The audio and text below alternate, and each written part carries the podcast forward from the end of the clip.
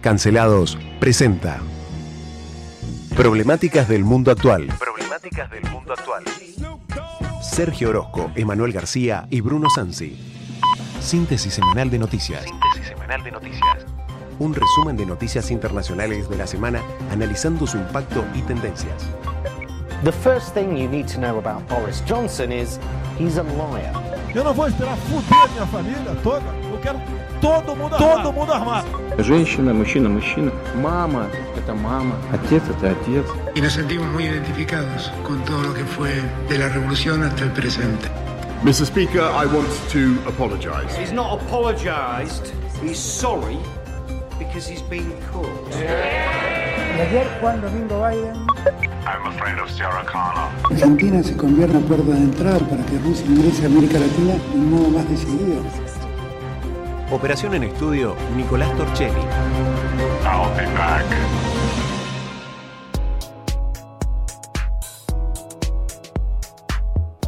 Muy buenas tardes, ¿cómo están ustedes? Hoy es viernes 2 de diciembre y estamos en una puesta en el aire más de problemáticas del mundo actual.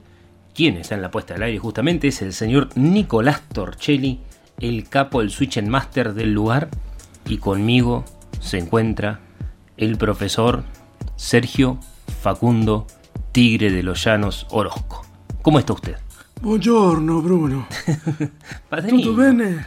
Padrino, ¿cómo está? ¿Todo bien? Excelente, excelente. Comenzando nuestro programa del día de viernes con diferentes noticias, tanto deportivas como políticas. Ahí está. Ahí estamos. Noi ti Con la música. Grazie, grazie, bambino. Te vas a morir, Sergio. Seguís haciendo así, me da miedo. Sí, encima estoy haciendo, me la voz bambino, estoy haciendo la voz de... Bambino. Bambino de- y yo claro. de la- la- vecchio. en vez de la voz del padrino, estoy haciendo la voz de Mostaza Merlo, parece. Bueno, y hablando de italiano, aprovechamos y le mandamos un gran saludo a Edith Vincenzi, a Graciela Edith Vincenzi, que es nuestra profesora de italiano, y también a su estudianta querida Norma Quiroga, que están en Puerto Madryn. Ayer nos saludaron justamente, estábamos en un cruce de clases. Estamos en esas clases aprendiendo italiano y Norma Quiroga nos dijo, nos saludó y dijo que les encantaba a todos el programa. Dicen que se queda a las 4 de la tarde a escucharnos en vivo en el trabajo un ratito más. Así que un gran saludo para Norma, para Graciela Vincenzi también. ¿Sabes quién también nos escucha? ¿Quién nos escucha? Nos escucha la comunidad educativa de la escuela 771 y principalmente sus eh, estudiantes que además de escuchar el programa han participado de las actividades que hemos eh, hecho desde de este espacio. Además también visitaron la muestra de nuestro La de. Exactamente, en el Teatro Español. Así que mandarles un gran saludo porque nos escuchan atentamente y muchos me preguntan por tu viaje a Ucrania. Todavía les quedó dando vuelta en la cabeza esas cuestiones porque obviamente hay un montón de cosas de Bueno, mira, de- tengo novedades de ¿Sí? Ucrania hoy. Sí, sí, de hecho estuve hablando con Steve, con nuestro Men at Arms. Eh, Horacio Yaquinta diría, ese mercenario. Y tiene razón. Este, no, no, es un señor que lucha por la libertad a cambio de un precio módico. No, pero... Eh, eh, eh, mira, El- yo te lo digo claro. esto Bienes de y servicios. Sí, pasa- mira, hay una cuestión básica con esto de los mercenarios. En realidad los mercenarios, los corsarios, los corsarios eran, ya de viejas épocas, eran piratas originalmente que tenían patentes de corso. ¿Qué significaba tener patente de corso? Significaba que a cambio de un salario o una parte del botín o lo que sea, por una remuneración específica, vos representabas a una nación. Entonces, y Argentina es un país que no puede decir o no puede renegar de los mercenarios o de los corsarios porque gracias a 40 corsarios norteamericanos tenemos nuestra independencia, porque nosotros nunca tuvimos marina. De hecho, el almirante William Brown, Guillermo Brown, para los conocidos, aquel de la Casa Amarilla, ahí en la boca, que está ahora su hogar ahí, el centro browniano, digamos, ni siquiera era argentino tampoco. No, era de, Era irlandés. de las Islas Británicas, ¿no? Exactamente. Entonces, porque nosotros no teníamos marina, creo que como muchos los, los espora en aquella época, eh, Tomás Espore y toda esa familia eran navegantes, digamos, de profesión, pero no había navegantes propios en el Río de la Plata. De hecho, nosotros hasta vendíamos cargos en lo que vendría a ser hoy el Consejo Deliberante de la capital federal. O sea, lo que vendría a ser, claro, porque había una época en que eh, no había argentinos, la Argentina no existía como tal, estaba en ese momento Buenos Aires como una ciudad y tenía su propio gobierno. ¿no? Tenía su Se estaba formando el país, entonces Exactamente. en ese proceso de, de unificación, de guerras internas, guerras civiles. No, pero inclusive antes, Claro. ¿eh? en la época misma de los españoles, Exacto. si vos querías ser eh, estar, tener una representación política, no necesitabas ni ser argentino. De hecho, los cargos, muchas veces lo equivalente a lo que hoy se llama un concejal, Sí. se vendían. Eran por venta.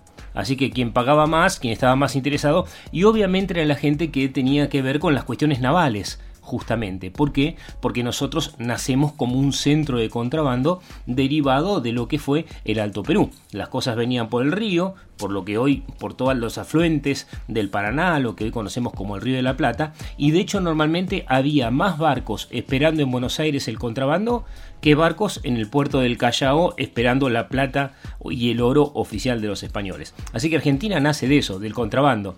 Y lo que yo te digo con respecto a esto de los mercenarios, no es que yo sea un gran defensor de los mercenarios, pero no los desprecio. Y te digo por qué no los desprecio.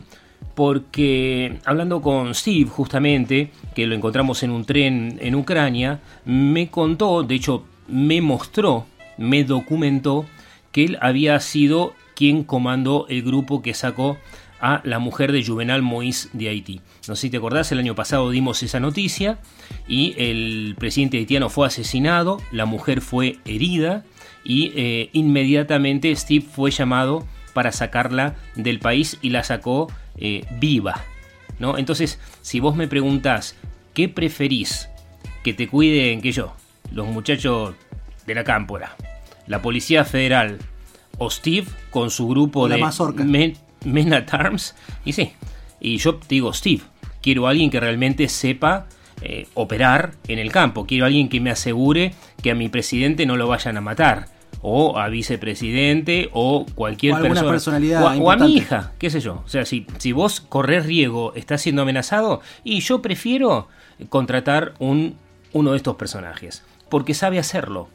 Y esa es la diferencia. Mira nosotros en el lío que estamos y todavía hoy no pueden explicar qué estaba haciendo ni la Policía Federal ni la Guardia Personal de Cristina Fernández de Kirchner. ¿Cómo puede ser que a la persona que atentó contra ella la agarran militantes? ¿Quién es el responsable?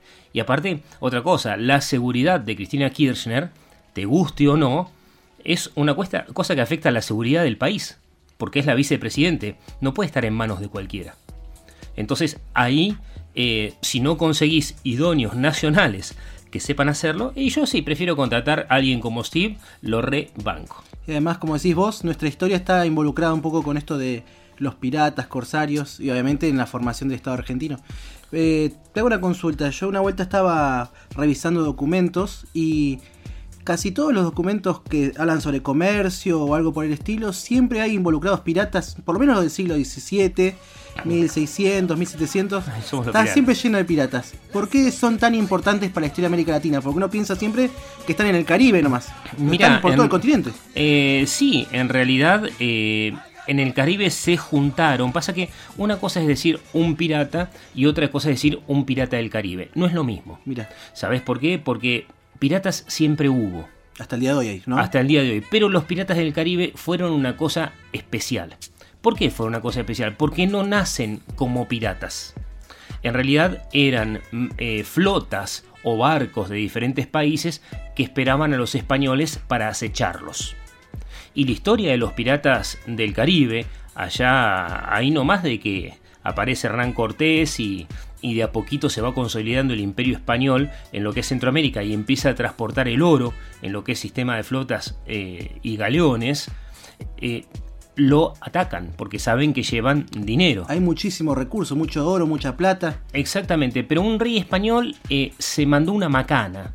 Esto tiene que ver con la masacre de la noche de San Bartolomé, que hemos hablado alguna vez, la masacre de los hugonotos en Francia, los hugonotes, perdón, donde el rey eh, de Francia dijo París bien vale una misa, traicionó a los hugonotes y volvió con el papado. ¿no? Porque en aquella época había dos papas, de hecho, ¿no? Uno francés y otro este, que estaba en el Vaticano, que en realidad lo habían recorrido el Vaticano. Pero ¿qué pasa? Eh, los hugonotes se escapan, sobre todo por el puerto de San Malo, de ahí vienen los maloinenses, y se establecen en el Caribe. Ahí tenemos la música de piratas. Se establecen en el Caribe y se dedican, ¿sabes qué? Al, a un oficio libertario. Se convierten en bucaneros. ¿Sabes lo que es un bucanero? Más o menos tengo la idea de la palabra, pero no lo puedo diferenciar muchas bueno, veces. Bueno, digo de... lo que es el bucán. El bucán sí. es la comida de animal salvaje, la carne de animal salvaje. Entonces los bucaneros lo que hacían eran ca cazaban animales en lo que era la española, lo que hoy es República Dominicana, lo que hoy es Haití, ¿sí? Y ahí estaban cazando animales y le vendían esa comida a todo barco que pasara. Los, eh, los españoles se enojaron, el rey de España se enojó y los mandó matar a todos. Ah. Y muchos se escaparon y se fueron para una isla de enfrente, al norte, eh, de lo que es la frontera entre lo que es Haití y República Dominicana, que se llamó la Isla de la Tortuga. Y ahí se crearon los filibusteros, que todavía no son los piratas que conocemos nosotros. Y Freebooter, que era el hombre que peleaba por el botín, ¿no? Eran hombres libres que peleaban. Sí. Y ahí se crea la cofradía de eh, los filibusteros. Y es una cosa muy rara, porque vos imaginate una taberna. ¿Viste Jack Sparrow, la sí. típica de la perla negra? Bar, bueno, ¿no? se juntan cinco borrachos, o dos por lo menos. O dos, sí, o dos cinco borrachos. personas con estado etílico. Sí, mínimo dos borrachos necesitas fuerte. para armar una expedición de filibusteros. Ah. ¿Por qué? Porque eh, se ponían y decían, bueno, vamos a atacar tal cosa. Tenían un dato de un barco que pasaba, por ejemplo. Entonces, eh, ¿qué hacían? Uno, normalmente, eh, ¿sabes qué era lo que no sabían en general los piratas de aquella época? Nadar. No, Porque no era gente de mar. Claro, era que era el primero que agarraban Claro, el primero que te agarraban, te metían de un garrotazo en un barco y aparecías eh, siendo parte de ellos, la marina inglesa, por ejemplo. Y andás a escaparte, tenés que tirar al agua. Exactamente, entonces no, era gente que no se manejaba. Y normalmente el que sabía manejar un barco, como se dedicaba de chiquito a hacer grumete, a manejar el barco, no sabía nada de pelear. Entonces en la época de los filibusteros, un poquitito antes de Jack Sparrow, eh, vos tenías dos capitanes, un capitán de guerra y un capitán de mar uno que manejaba el barco y el otro que daba las órdenes. Y se juntaban entre varios borrachos y zaparrastrosos y se iban a atacar un barco. Cuando se quedaban con ese barco, ese barco era de todos. Y se repartían el botín. Esos son los filibusteros. Así nacen los piratas del Caribe. Y no hablamos de piratas todavía. Practicaban la piratería. O sea que yo podría haber sido filibustero. O sea, medio zaparrastroso. Eh, Vos serías, digamos, un buen marinero, manejarías el barco. Yo te veo más bien manejando el barco porque cada tanto se encallaban por borrachos, ¿viste? O sea, claro, no, no es que siempre perdían en la pelea. Normalmente, después de atacar, se chupaban todo, básicamente, y eh, quedaban ahí a la deriva y después los agarraban ahí. Claro. Eh, y, y después nacen los piratas que nosotros conocemos como Jack Sparrow, que de hecho está... Son un poquito más profesionales, ¿no? Exactamente, y ya ellos mandan al que manejan el, el barco, no es que tienen el poder dividido. Ellos ya mandan y eh, son libre emprendedores, digamos. Vendrían a ser como... mm, ¿Son como las personas que venden eh, tortitas en Instagram? No, no. eh, No, no, no. Esto, la tortita te la daban. De hecho, Jack Sparrow está basado en eh, Thatcher, Barba Negra y eh, Calico Jack. Son dos personajes reales que se unen en la figura de Jack Sparrow. Este, que es lo que nosotros conocemos como Piratas del Caribe. Y ahí sí hablamos de piratas. Digo, tanto es así que se. Mirá, ya han pasado 14 minutos, No, tengo que dar noticias internacionales. es apasionante este tema. Pero mira, te, te cuento, por ejemplo, cuando. Y los piratas se convierten, pues decías, ¿por qué tantos piratas en América y en América Latina? Porque se ocupaban del comercio. O sea, ellos se ocupaban de todo lo que era comercio ilegal. No solamente robaban, sino que eso lo vendían y eso convenía a ciertos países.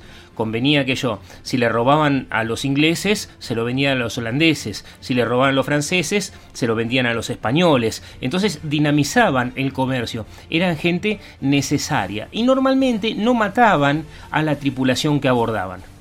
Normalmente no lo hacían. Invitaban a unirse. Y así iban juntando más Los piratas. sumaban al grupo y seguían Sí. justamente realizando esta actividad que vos decís que era funcional, que no era algo externo o simplemente unos ladrones. No, no, no. Y una cosa que había una cosa que estaba totalmente prohibida para los piratas que era mujeres en el barco. Porque las mujeres traían problemas. Hasta que un par de mujeres se animaron a vestirse de hombres y justamente eran las novias de Calico Jack. Ah, ahí está este, sí, sí. La historia. Eh, eh, Bloody James, eh, va- varias, hay varias, varias, por lo menos hay tres registradas históricamente que tuvieron su propia historia. Pero, ¿qué pasaba? Por ejemplo, esto de tomar alcohol. Cuando el famoso pirata Morgan, Sí. ¿conoce quién? El Capitán Morgan, ¿no? El Capitán Morgan, galés de origen, muchos de los piratas eran galeses. Sí, así que le, dimos, le decimos a nuestra comunidad que eh, estamos con la, banda- la bandera de las calaveras y los huesos, Sí. que no era necesariamente lo Que el los dragón rojo no viene solo. No, no, no. no. Eh, bueno, de hecho tenés a Morgan, a Thatcher, o sea, son un montón de piratas. Este, y bueno, y Morgan termina siendo gobernador de Jamaica. ¿Y sabés cuando él ataca Panamá? ¿Sabés qué hizo? Puesto, ¿qué, ¿Cuál era el problema?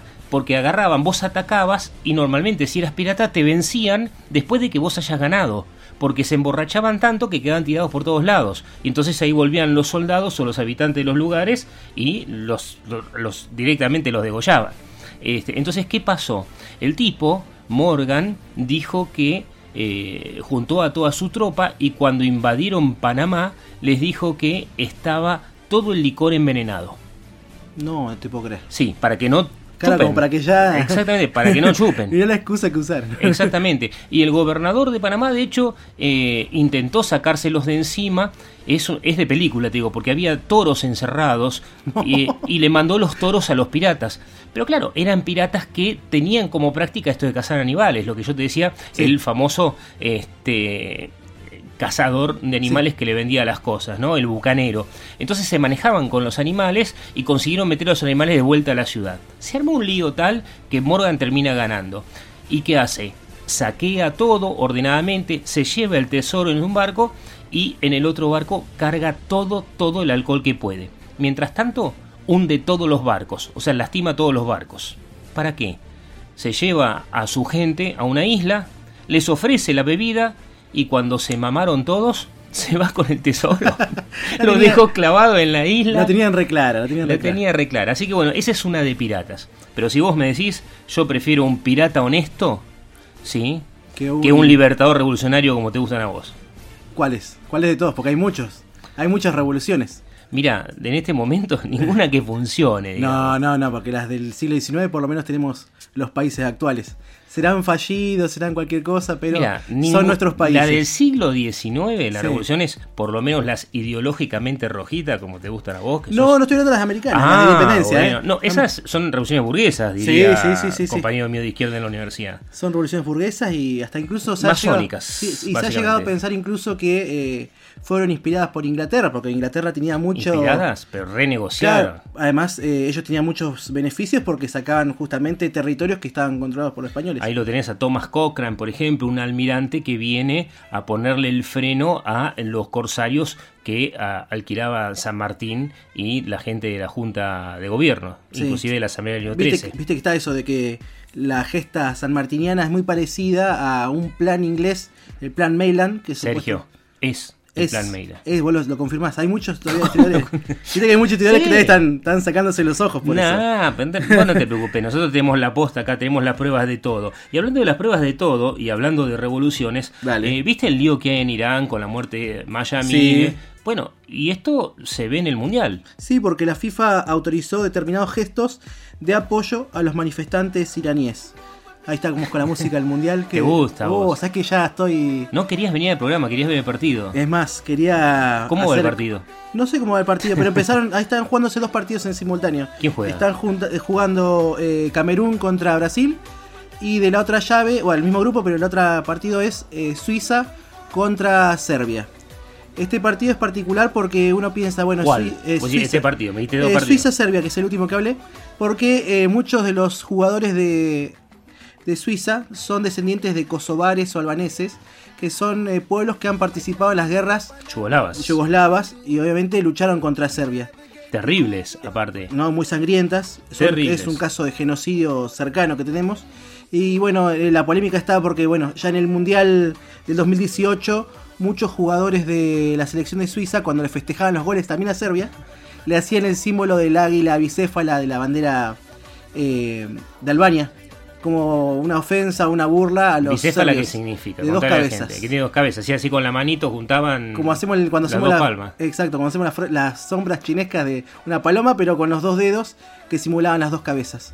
En este caso, lo que estamos viendo con eh, la FIFA, que estuvo muy atenta en estas cuestiones, ¿viste? Cuando planteaban de que no podían usar las selecciones los brazaletes que eh, tenían los colores de la bandera más. eh, justamente de libertad sexual y todo eso. Eh, ahora se puso más, entre comillas, abierto en relación al tema de eh, las protestas iraníes. Eh, la primera fecha hubo un drama porque hubo una, una chica que la detuvieron por tener justamente una remera con el nombre de, de, esta, de esta muchacha que se llama Maya Amini. Digo muchacha porque una persona muy joven que fue... 22 años. Sí, que fue justamente torturada y terminó asesinada por el régimen iraní. Y que bueno, esto desencadenó un montón de protestas en el país asiático. En este caso la FIFA autoriza mensajes de promoción de los derechos humanos y la posición de la FIFA es que mujeres, vida, libertad o el nombre retrato de Maya Mini estén autorizados en los estadios. Esto lo comunica la institución a través de un comunicado. Sí, pero es una locura porque teóricamente está prohibida la cuestión política, pero si es contra cierta gente, está permitida. Y O pasa sea, la. FIFA no es ni imparcial ni apolítica, me parece. No, y va muchas veces de la mano de cuestiones que son, por ahí, como decimos nosotros, políticamente incorrectas. O sea, políticamente ahora- correctas en este caso. Ahora se permite la foto de Maya Mini a partir de hoy, por ejemplo. Pero ¿qué pasa con la persona que decir detuvieron? Mujeres, vida y libertad. Sí. También se puede escribir eso. Pero no. se puede mostrar la bandera iraní que no es la del régimen. Bueno, viste que hubo un drama también con la selección de Estados Unidos que había sido denunciada porque habían sacado un emblema de, la bandera de Irán en sus medios de comunicación, que es el emblema que está ligado tanto al gobierno como a su religión. Ahí tiene una especie de simbolito en el medio de la bandera. Eh, y obviamente fue denunciada la, la Federación Estadounidense de Fútbol. En este caso, eh, estamos viendo que depende de, como decimos recién, depende de quiénes son los sancionados o no, toma carta en el asunto y algunas cosas políticas están permitidas, otras no. Ahora, Eh, la- las cosas que se ven tras de cámaras no se ven en la transmisión oficial. La vez pasada entró una persona con una bandera que se pensaba que era una bandera pro-gay este, y también con una inscripción a favor de la paz en Ucrania. Y era un periodista con el, con el logo de la señal de televisión. Eh, una cosa rarísima. Así que... Y estaba al revés, por los colores de justamente de la, Así la que no, pantalla. hay, hay cosas que realmente no se muestran. Bueno, otro, otro día entró un muchacho con la bandera de Palestina. Pero él. Bueno, están él- él- cantando, Pero él no fue ojo, reprimido. eh. O sea, lo sacaron todo, no lo mostraron, pero no fue reprimido. Claro, ver, porque está está en un país árabe. un país árabe. Es un país Se árabe. está promocionando mucho el mundial en el, en el mundo árabe. Eh, es más. Yo eh, vi un canto pro-palestino eh, contra Israel en una de las canchas. ¿eh? Y no hubo ninguna. No, yo, no- mirá, yo ni le escuché, ni directamente ni lo escuché. Es como decía quien me mandó la noticia, el señor Parsons, nuestro querido escucha, eh, y no, no le interesa a nadie, aparte no saben los medios, o sea, hay cosas que están en la agenda de lo políticamente correcto y hay cosas que están afuera, más allá de lo, uni- lo que uno piense. El tema es que evidentemente los medios oficiales, afuera como Uruguay, me dice acá Nico Torchelli, ¿en serio? ¿Quedó fuera Uruguay? Quedó fuera Uruguay. Perdió. Va, en realidad ganó. Ganó contra el país africano de Ghana. Le ganó a Ghana. 2 a 0. Gana te gana cuando te gana. Pero por diferencia de gol y porque ganó Corea del Sur, le ganó Portugal. ¿Y la raza superior? La de raza Macri? superior de Macri que dijo que los alemanes eran siempre un peligro. perdi- eh, ganó Son ayer un con- peligro. Ganó contra Costa Rica, pero como Japón le ganó a España, sorpresivamente quedó fuera Alemania. Qué casualidad, ahí está Rubén Rada. Estamos escuchando Robert Rada, escuchamos un ratito, así amenizamos los pobres corazones uruguayos. Saludos a los queridos uruguayos. Él se acercó, le preguntó si andaba bien. Llegaba a la ventana en puntas de pie y la llevó a caminar por corrientes. Miren todos, solo pueden más que el amor y son más fuertes que el Olimpo. Se te reís? ¿Qué te reís? ¿Viste que hablamos del partido Suiza-Serbia? Vos hablabas del partido Suiza. Estamos hablando los dos, estamos compartiendo esta charla amena. A mí no me gustan los partidos de Suiza-Serbia. Bueno, va ganando Suiza con un gol de Sherdan Shakiri, que es eh, Kosovar, que es justamente. espero, vamos a ver después, lo estamos viendo ahora. Estamos, si a ser el simbolito de si la, es el simbolito, yo creo que no, para evitarse una, una sanción. Después, cuando llegue a mi casa, va, va a ser totalmente diferente. Pero bueno, eh, Serbia perdiendo 1-0 con Suiza y Camerún empata 0-0 con Brasil. Brasil que está presentando un equipo suplente. suplentes. Suplentes. Un equipo B. Un equipo. B. Eh, hablando de B y Brasil, eh, viste que había un. Hay un número medio raro en Brasil que no se usa mucho por las loterías. Creo que es el 24. Que, por ejemplo, el 24 significa venado en. No, es- viado. Viado. significa. Que significa, es la forma vulgar de decir gay. Gay. Y que muchos jugadores no lo usan en el equipo de fútbol. Justamente porque no quieren cargar con el estigma de que se burlen de ellos por ser eh, usar un símbolo que es homosexual en Brasil. Pero est- estos millonarios se preocupan por eso. Se preocupan, ¿puedes creer que se preocupan? Es más, ¿sabes lo que hacen en Brasil para no usar la vaca atada hablando. ¿Sabes de- qué hacen en Brasil para no usar la 24? Se le dan al cuarto arquero de la reserva, ¿viste? O el de esos que anotan como para rellenar la lista. Claro, porque Justo- en realidad en Brasil existe una cosa que eh, es muy parecido a lo que acá, no, no la lotería necesariamente, se llama Jogo do. ¿Cómo es eso, Bruno? El juego del bicho es como una especie de quiniela eh, extraoficial donde cada número es un animalito. Y por- Jogo do Bicho. Y el 24 es el viado. el viado. Viado es. eh, Veado. gay. se Veado, llama, sí. exactamente. Y es el veado de los gays.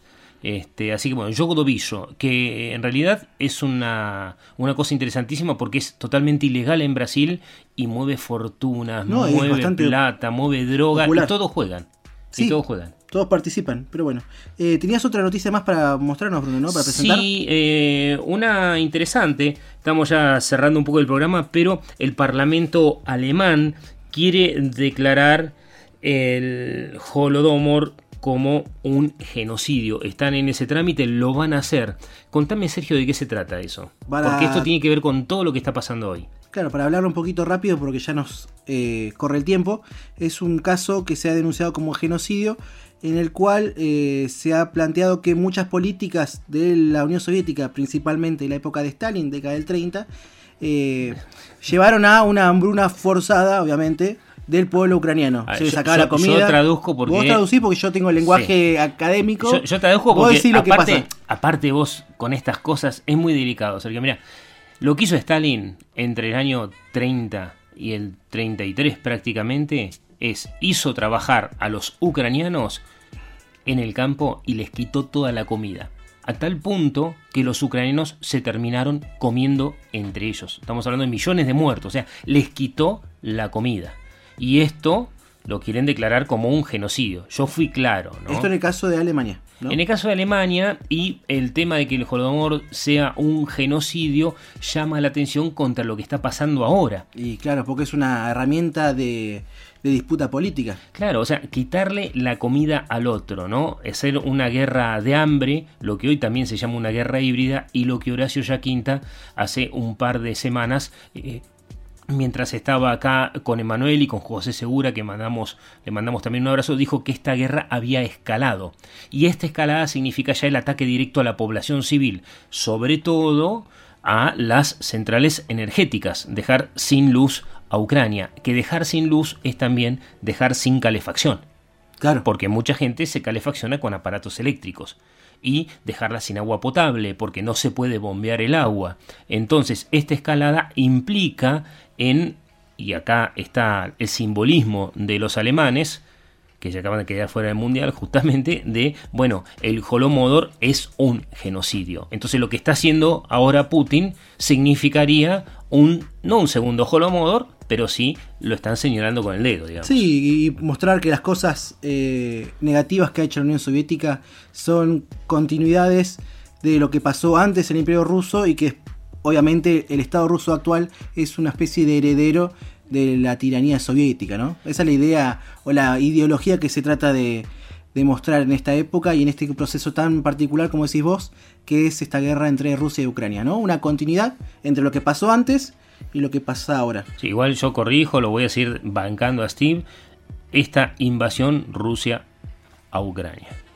Digo, yo, quiero dejarlo por lo menos en, en mi postura, porque cuando vos vas ahí y ves lo que sufre la gente, esto que decían tus estudiantes de qué pasa en Ucrania, profe, y cuando vos ves el, lo paupérrimo que es todo y lo mal que la pasa la gente, eh, deja de ser una noticia y se convierte en una realidad. Claro, encima vos estuviste en una parte de Claro. Ucrania en la cual, si bien estaba en guerra, no era la, la principal afectada, ¿no? No, no, tuvimos sí avisos de bomba y habían caído misiles dos días antes, pero no era la más afectada. La Claro. más afectada está pasando muy, muy mal.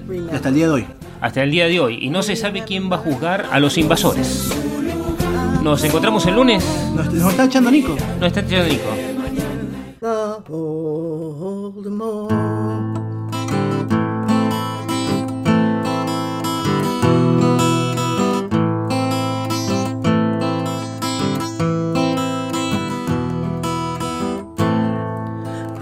Remember, remember the Voldemort. Remember, remember the Voldemort. Remember, remember the Voldemort. Remember, remember the Voldemort. Hear, hear the church bells ringing toiling for justice for ten million lives. Look, look at the candles burning brightly, stars shining from heaven for souls that were lost. Remember, remember the Voldemort. Remember, remember the Voldemort. Listen, Listen, hear the cries of the children. Feed me, I'm starving. Voices never heard. Touch, touch the wounds on their bodies. Feel, feel their painful, broken hearts. Remember, remember the Voldemort.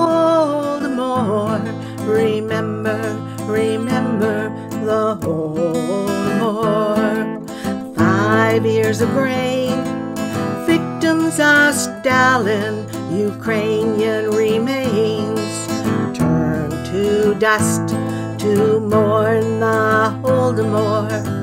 Is respectful, but remember the Voldemort is holy.